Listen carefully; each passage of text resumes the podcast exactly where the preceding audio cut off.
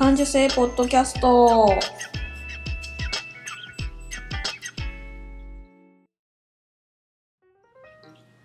子供の頃から感受性が豊かだと言われ続けて大人になったデザイナー眉が日々気になったことを感受性豊かにお届けする感受性ポッドキャストです。今日も遠くの友達にカセットで声を送るような気軽な気持ちでスタートします。今週も始まりました。感受性ポッドキャストデザイナーまゆでございます。こんにちは。ゴールデンウィークが始まってますね。うん。いかがお過ごしですか？えー、っとえー、っとあとえー、っと木金土日と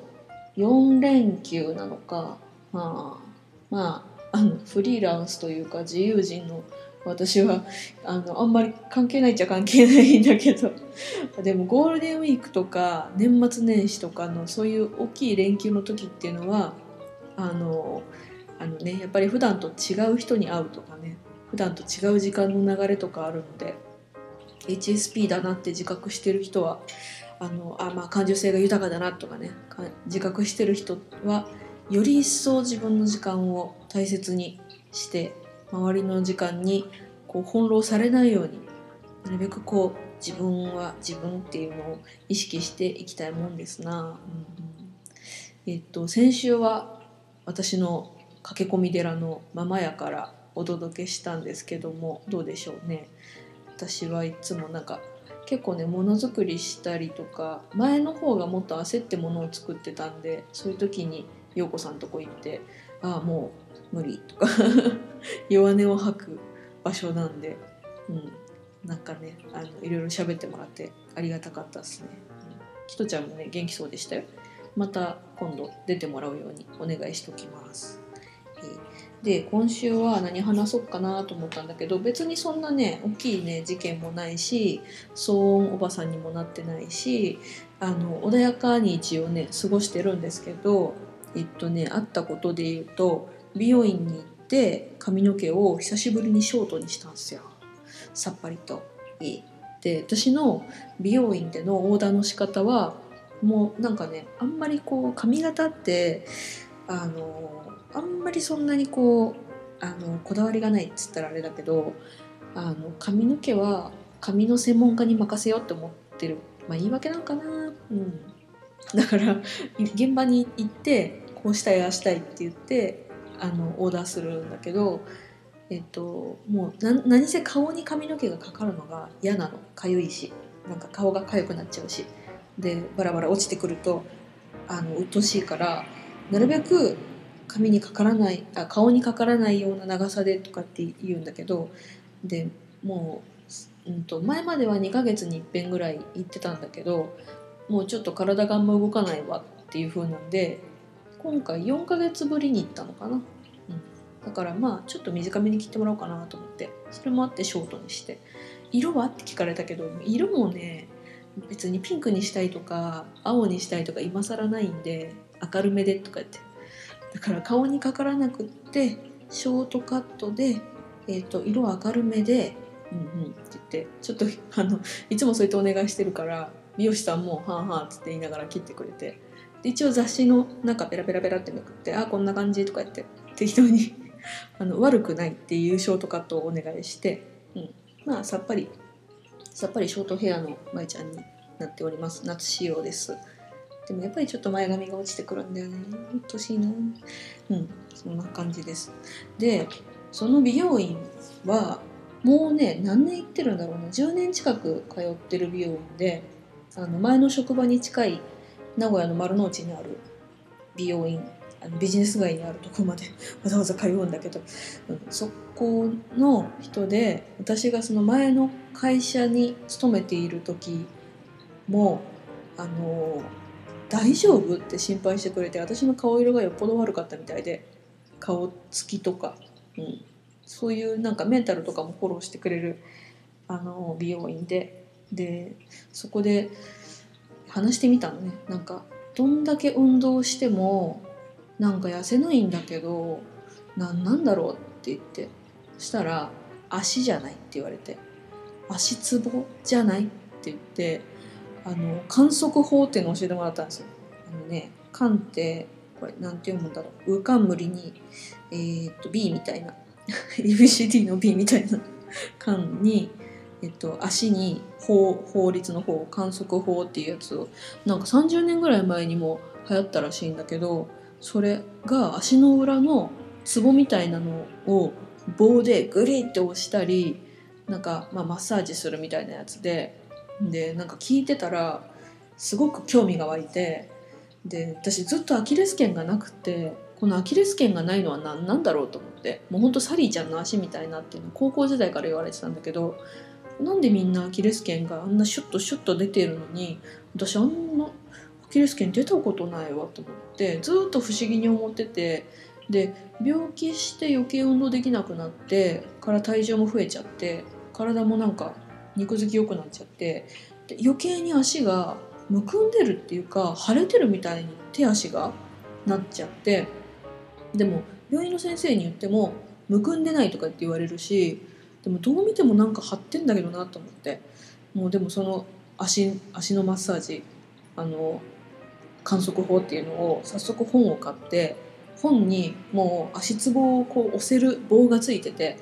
で始めてみたんですよ。でそれから約1週間なんだけど最初はめちゃめちゃ痛くてもうなんか笑えるぐらいヘヘヘヘヘって笑っちゃうぐらいもう痛くってもうなんかもう何泣いちゃうぐらい痛いんだけどだんだんね1週間ぐらいしたらだんだんそこまでね痛くもなくてちょっと気持ちいいぐらいになってきてでもそんなねまだねアキレス腱は出るほどではないんだけどちょっとこれは続けてみようかなと思って。でなんかなんかね好転反応とかっていうのが出るらしくってなんか人によってそれはいろんな様々症状が違うって言うんだけどそれがねそれこれが好転反応なのか分かんないんだけどちょっと2日ぐらい頭が痛くてでなんだかすごい眠いっていうのがあってこれは好転反応なのか何なのかっていうのを朝朝晩なんか結局両足やると1時間超えちゃったりとかするんだけどそれを1週間今やっててまあそれのことをずっと考えてる1週間だったから あんまりまあだから自分の時間を持つっていう時間な1週間っていう意味ではすごくいいわないい時間だなとは思いますね。あのなんかねいろいろ何にでも聞くとかって本には書いてあって。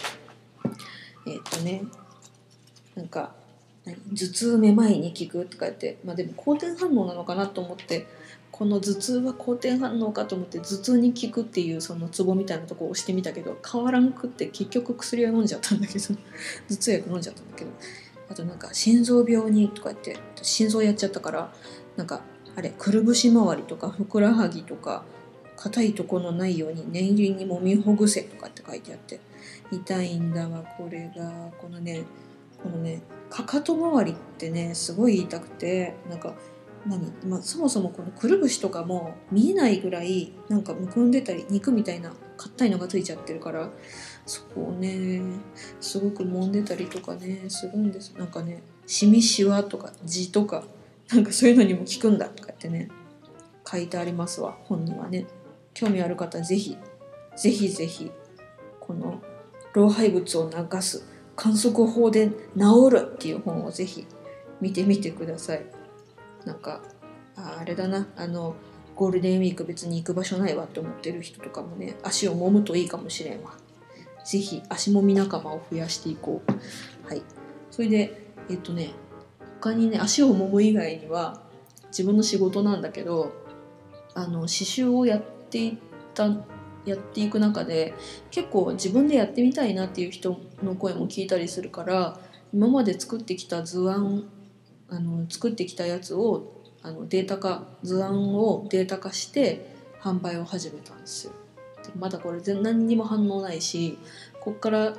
どうなるかわかんないんだけど、まあ、思いつくことやってみようと思って今それかななんか、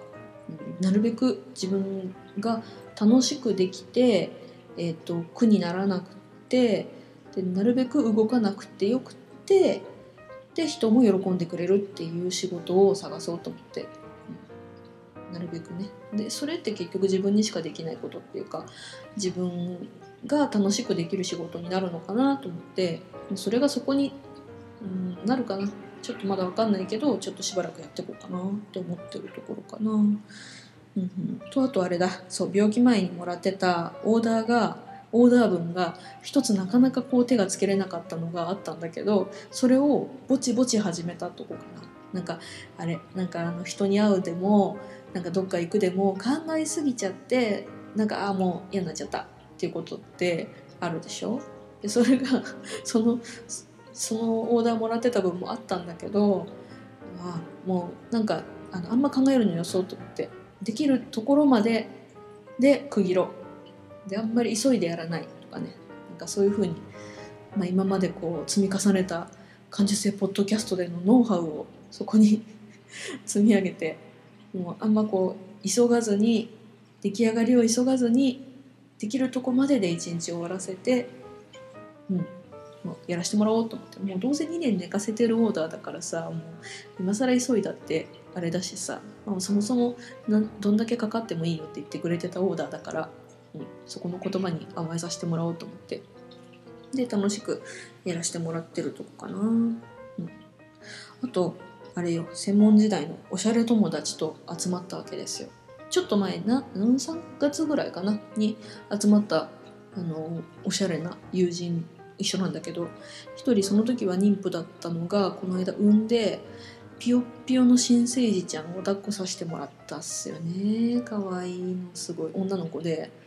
うん可愛いな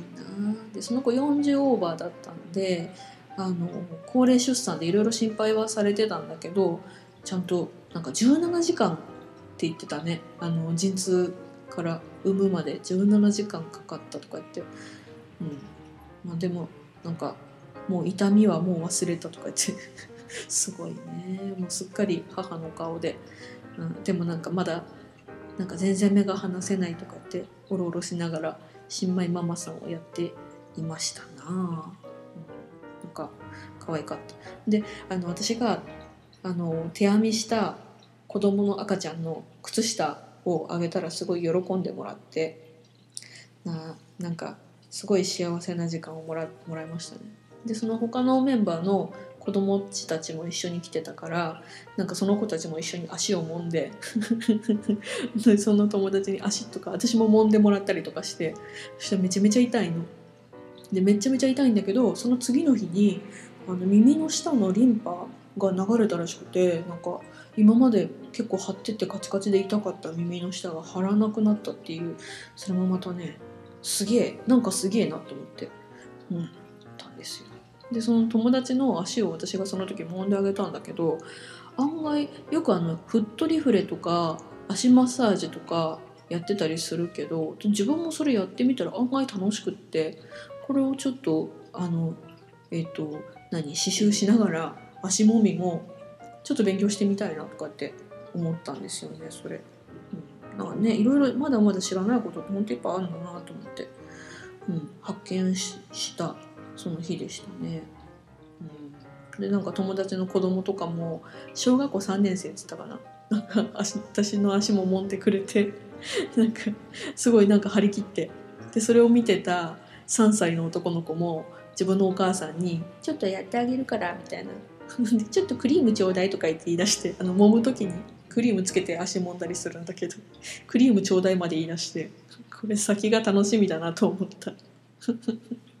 うん可愛いですねやっぱ子供っていうのは。と思った、えーと、ゴールデンウィークの初初旬頭だったんですよね。